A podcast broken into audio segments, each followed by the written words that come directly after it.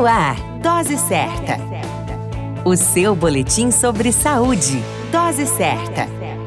Olá, eu sou Júlio Cazé, médico de família e comunidade, e esse é o Dose Certa, seu boletim diário de notícias sobre saúde.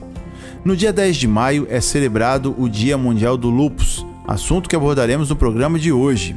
O lúpus é definido como uma doença inflamatória crônica que possui origem autoimune, ou seja, o próprio organismo da pessoa ataca os órgãos e tecidos.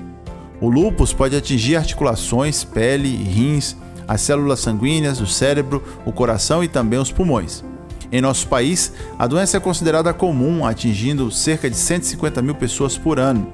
Os sintomas do lúpus incluem fadiga, presença de dores nas articulações, manchas na pele e também febre. Embora não haja cura para o lúpus, o tratamento da doença promove uma melhora significativa na qualidade de vida do indivíduo afetado, amenizando os sintomas e reduzindo as incidências de crises. Dia Mundial do Lúpus. Vale muito a reflexão. Dose certa. O seu boletim sobre saúde. Dose certa.